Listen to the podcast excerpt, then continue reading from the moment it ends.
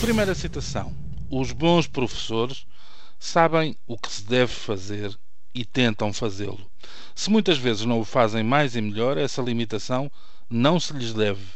Deve-se, sim, às imposições avulsas do Ministério, aos currículos desconexos, aos maus manuais escolares, ao ambiente de desrespeito pela cultura e pela educação. Os bons professores sabem há muito que o ensino experimental é importante, que não se pode esquecer a motivação dos alunos, que a tabuada e a mecanização das operações são necessárias, que a ortografia não deve ser desleixada e que a compreensão dos bons textos literários é crucial. Os bons professores sabem há muito o que os teóricos da pedagogia romântica querem que eles esqueçam. Parece mais ou menos consensual o que ouvimos, mesmo alguns anos depois de escrito, mesmo que alguns pormenores possam escapar ao comum dos mortais por estarem pincelados das cores utilizadas na paleta, nem sempre acessível, dos códigos do ensino e daqueles que o moldam e frequentam. Também aqui, mesmo recusada formalmente, acaba por impor-se uma certa linguagem de classe, no caso concreto, uma variante do eduquês, que, em boa verdade, é dialeto quase tão nocivo como o economês e que não deixa de impressionar pelo hermetismo e por aquilo que parece ser uma missão obstinada de dificultar a compreensão geral. Ora, voltamos ao mesmo autor e a mais uma passagem particularmente interessante, sobretudo recuperada agora.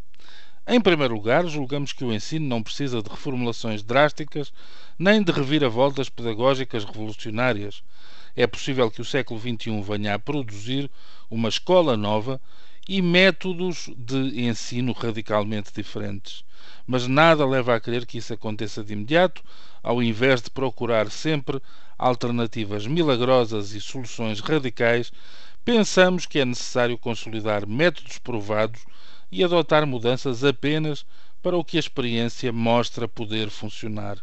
Como dizia Diane Ravitch no século XX, tudo o que se apresentou como movimento de mudança radical da escola deveria ter sido evitado como uma praga. As mudanças devem ser graduais, experimentadas e avaliadas. Fim de citação. Tomaram nota? Junto a estes dois nacos de prosa, uma história absolutamente pessoal e transmissível. Há dois anos, quando este governo tomou posse, quase organizei uma festa caseira ao saber quem era o escolhido para Ministro da Educação. Articulista combativo, mesmo que algumas das ideias não dispensassem desdobramentos explicativos e suscitassem reações fortes, o professor Nuno Crato era para mim, à época, um homem suficientemente interessante para romper com o perfil, o perfil burocrático e de gestor de alguns dos seus antecessores ou antecessoras. Além do mais, não conseguia dissociá-lo do entusiasmo juvenil com que lia o seu excelente A Matemática das Coisas, prova provável de que mesmo uma ciência dita imaterial tem histórias espantosas ou divertidas para contar. Ele é o autor dos textos que ouvimos. E hoje, dois anos depois, eu estou a pagar com juros esse meu a priorístico entusiasmo.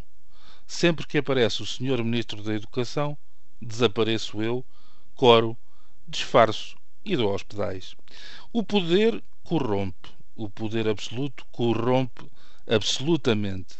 E este poder de maioria absoluta matou um homem singular válido e substituiu-o por mais um igual aos outros, ou seja, banal na palavra e vazio de ideias.